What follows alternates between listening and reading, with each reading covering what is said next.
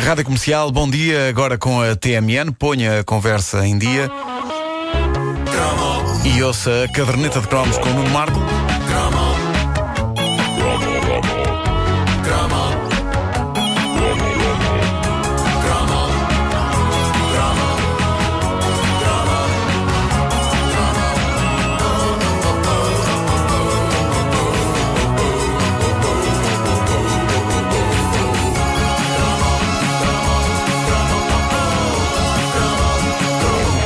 Vez em quando há memórias partilhadas pelos ouvintes desta rubrica que se tornam intrigantes e que levam uma pessoa a desesperar por não conseguir encontrar respostas. Memórias de programas perdidos no tempo e dos quais ninguém se lembra do nome, mas que pela descrição, epá, uma pessoa fica em pulgas para ver. Eu estou em pulgas para ver isto. A descrição que o nosso ouvinte Nuno Lima faz num desses programas misteriosos do passado, na zona de discussões da página Facebook da Caderneta de Cromos, é genial e terzanda ao tipo de televisão juvenil, algo caótica que se praticava nos anos 80. Há mais pessoas a confirmar que isto não foi um sonho do Nuno Lima, mas ninguém se lembra do nome do programa. Se alguém desse lado tiver mais informações que diga, porque pela descrição cheira-me a coisa impagável. Ora, ouçam isto. Diz o Nuno Lima. Tratava-se de um programa de meia hora que dava aos fins de semana com um homem barbudo que se propunha a ajudar alguns jovens a construir um barco telecomandado. Ora, só esta parte inicial da descrição do Nuno já é genial, porque soa a uma coisa altamente perigosa. É natural que quando ele fala em homem barbudo se refira a um apresentador qualquer da altura, desses que faziam trabalhos manuais, tipo o lendário José Lúcio, Exato, que já falámos aqui no outro cromo. Mas a frase, um homem barbudo que se propunha a ajudar alguns jovens a construir um barco telecomandado, soa sinistra. Eu estou a imaginar os miúdos a tentar construir aquilo e de repente atrás de um arbusto aparece um tipo que é uma mistura entre o capitão Haddock e um sem-abrigo a dizer Olá, garotada, quereis que vos ajude a construir isso? Ah, ah. Epá, é sinistro. É sinistro. É assim, Foste- é a minha mente, dessa forma, é a minha é. mente que é estranha. É. Mas adiante, continua o Nuno Lima. Lembro-me que foi uma série bastante inocente que terá falhado no planeamento e na sua intenção de mostrar a montagem do brinquedo em tempo real. Pá, que promissor conceito. O, o apresentador exasperava por não ter tempo para dizer tudo o que queria. Os jovens eram constantemente interrompidos porque simplesmente não havia tempo para falar. Calde e constrói! E em, e em alguns episódios não havia nada para fazer porque estavam à espera que a cola ou a tinta secasse. Ah, mas em tempo real! Sim, é tempo Pois é. real.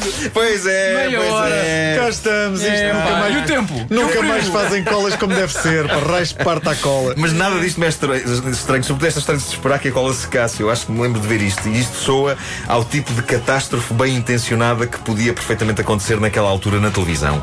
Eu imagino o stress do homem, do homem barbudo. Eh, os minutos a esvair-se, o barco com imensas peças para colar. Epá, seja como for. Vinha aí o é TV Rural. Ele é o Claro, vinha aí o TV Rural, tinha de despachar. Eh, o tipo de conceito valente. Eu acho que isso era um conceito valente que vingava naquela altura. Vamos lá aqui tentar montar um brinquedo em tempo real, quando na verdade milhões de coisas podiam falhar e estragar tudo. Mas eles eram valentes por tentar isto. E diz o Nuno: no final da série, o barco funcionava, mas o projeto original não era nada parecido com o produto final. Eu acho isto louvável. Eu acho que eles estavam a preparar os miúdos para aquilo que ia ser a vida Para a adulta. realidade, exatamente. Sobretudo se eles pusessem alguém a fazer-lhe ob- obras em casa. É no fundo o que acontece. É isso. Depois não tem nada a ver. Fazem os desenhos muito giros. É, A pá, casa isto vai funciona. ficar assim, depois, depois no fim. Funciona, mas depois toda a espécie de problemas. Há no Facebook mais pessoas que se lembram disto. O Renato Paquito acrescenta um dado precioso. Ele diz que quando este programa dava, nos intervalos da programação, eles ligavam ao sítio onde o referido homem de barba estava a construir as suas coisas para ver o ponto da situação. Epá, eu acho isto sublime. Epá, é lindo. Isto é lindo. Era onde a atualidade estava a acontecer, mas muito devagar. Que tempo de programação tão espetacularmente bem gasto. Bom, Bem, este vamos, vamos então ligar ao Campo Grande, ao lago, ao lago do Campo Grande, onde prossegue. Homem barbudo, tempo- tempo e resultado. Ah, bem, Ora bem, continuamos à espera eh, que a cola seque. Realmente não podemos pôr o barco na água. Eh, Isso é o miúdo que quer falar de lançar, mas escalou. Cala-te e constrói.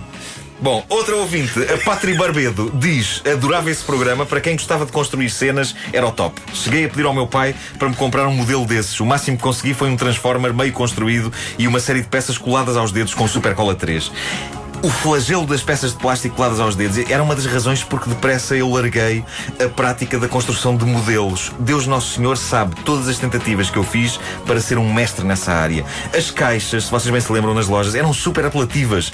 Vinham de marcas míticas como a Revell. É verdade. Aviões, barcos, carros, porta-aviões, submarinos. As peças vinham numas armações de plástico, de onde se destacavam, e depois era todo um trabalho de paciência, coisa que eu só tinha naquela altura para esperar que os jogos do Spec não entrassem. Mas não, para mais nada. Eu não tinha paciência para mais nada.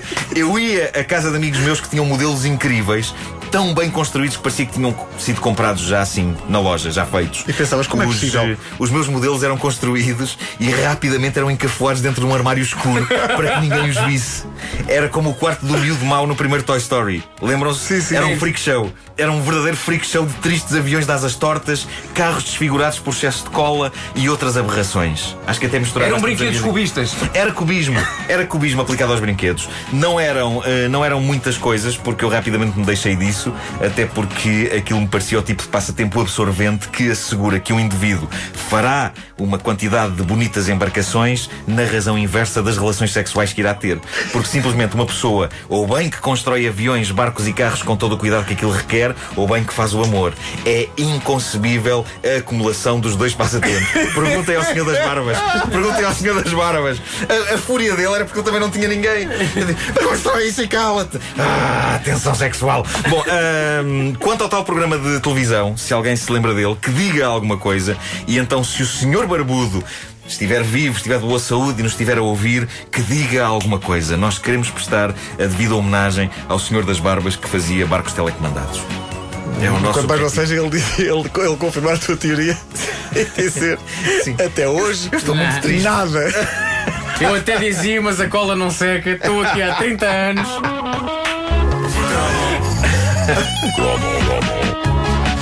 caderneta de cromos com o Nuno Marco, uma oferta TMN. Ponha a conversa em dia. 4 minutos para as 10 da manhã, Rede Nacional de Emissores e via internet para todo o mundo. Atenção que a caderneta de cromos está disponível em podcast no nosso site